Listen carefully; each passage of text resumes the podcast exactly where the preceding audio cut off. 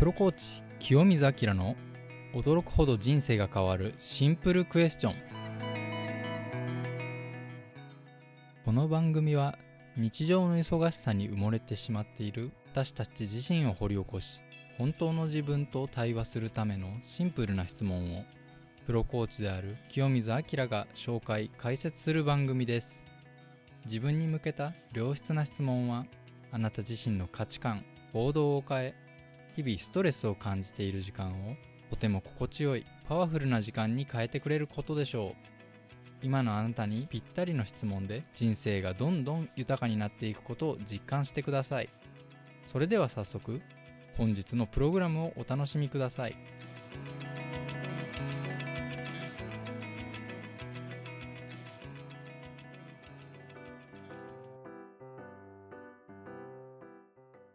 最近怒られて落ち込んだのはいつですか？こんにちは、プロコーチの清水明です。個人向けコーチングをする傍ら、上場企業の経営企画とのダブルワークをしながら、毎週皆様の人生を変える力を秘めた質問を紹介しております。今回は、人を教える立場の方やチームで動いている方に答えていただきたい質問です。複数人で行動している人は他者のミスを指摘しなければいけないタイミングが必ず出てきます。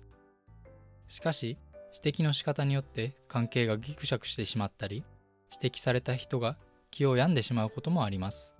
叱るというのはとても難しいスキルです。今回は叱り方に関してコーチングの基本を盛り込んだすぐに実践して効果のある考え方をあぶり出す質問をしますので、ぜひ今日から叱る前に自分に問いかけてみてください。それでは今週の質問をどうぞ。他者がミスをしたとき、あなたが叱る対象は何ですか？いかがでしょうか？叱る対象といっても、それはミスをした相手でしょ？と思うかもしれませんが、実際はそうではありません。先に悪い例から挙げていきます。1番目は上司が書類のミスをした部下に言った。こんな書類のミスをしてお前はアホか。という言葉。2番目は食器で遊んでいた子供がコップの水をまいてしまった時にお母さんが言った。何やってるの？ろくなことしないんだから。という言葉。3番目に片付けをしない夫に妻から言った。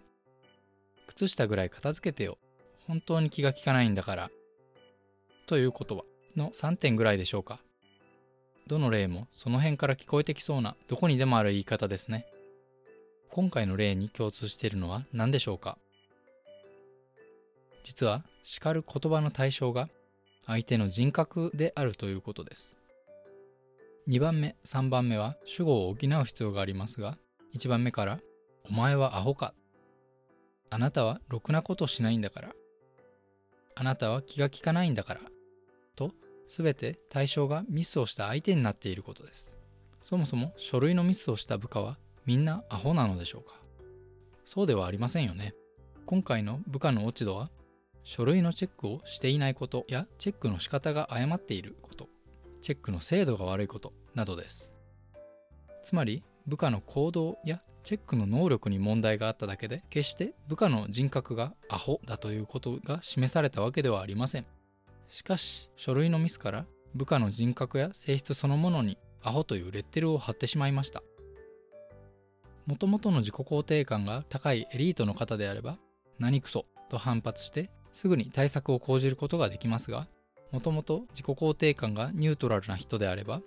新しい会社に入ってこのような怒られ方をすれば自分は能力が低くて会社が求めているレベルの仕事ができない人間だと解釈し毎日これを繰り返していくうちに自分はできない社員だと考えその裏付けのために無意識にミスを大量生産するダメ社員が出来上がってしまいます。コップの水をこぼした子供も普段は思いやりのある行動が取れているかもしれませんが水をこぼしたことでろくなことをしない子供というレッテルを貼られてしまいました。世の中のお母さんが非常に忙しいのは承知していますがろくなことをしないというレッテルを貼られた子供は頑張って親の期待に応えどんどんろくでもない行動をするようになります。同様に奥様が気の利かない夫というレッテルを貼った夫はどんどん気が利かなくなっていくことが容易に想像できます。世の中の失敗と呼ばれるものは大抵その人の人格まで否定するのには及ばないものばかりです。しかし簡単に人格を否定され自己肯定感が下がる機会はストレス社会の中で数えきれないほどあります。そして他者に自己肯定感を下げられた人は他の人の人格を否定することで自分を相対的に高く見せようとしたりし始めます。こういった場合はいじめに発展する典型的なパターンとなります。ではどのような叱り方が良いのでしょうか？それは叱る対象を人格から行動か能力に変えることが大事です。例えばあなたが英語の弁論の練習をしていてお前はダメだなと言われるのとお前の英語の発音はダメだなと言われるのではどちらが傷つきますか？そもそも英語の弁論をしていて英語の発音はダメだなと言われるのももはや正面から殴られたようなものですがそれでもお前はダメだなと言われる方がより心に刺さり不快な気持ちになるのではないでしょうか。怒りすらこみ上げてくるかもしれません。これは英語の発音という個々の能力を評価するのが適切であるのに対してお前はダメだなという人格やアイデンティティという本人の核となるものまで否定するような言葉を使っているためです。中国の孔子の教えで罪を憎んで人を憎まずという考え方がありますがその考え方も犯した罪行動のことですね。犯した罪は憎むべきでありますがその人まで憎む必要はないという考え方です。この考え方は今回の叱り方の話と特に通じる部分が多くあります。行動や能力というのは心持ちや訓練でいくらでも変えることができるのでそれほどの痛手にはなりませんが本人の核となる部分を傷つける言葉はなるべく日常生活では使わない方が良いでしょう。特に人を教育する方指導する方評価する立場の方は他者のミスを指摘する場面が多くなると思いますがそのミスを指摘する際には指摘する対象が何なのかを考え相手の人格を尊重する言葉を使うことでチームの雰囲気もお互いの関係性も良いものになっていくことと思います。かくいう私も息子に向けてとっさにアホかなどと言ってしまう時もあります。いくら気をつけていても小さい頃からの言葉遣いというのはとっさに出てきてしまうものです。でも言葉遣いも努力や心持ちで日々改善が可能です。一人でも多くの方にこの考えを持っていただくことで少しでも他者との良い関係を持てる人が増えていくようこれからも情報発信を続けていきたいと思っています。今回の質問は他者がミスをした時あなたが叱る対象は何ですか？来週もお楽しみに。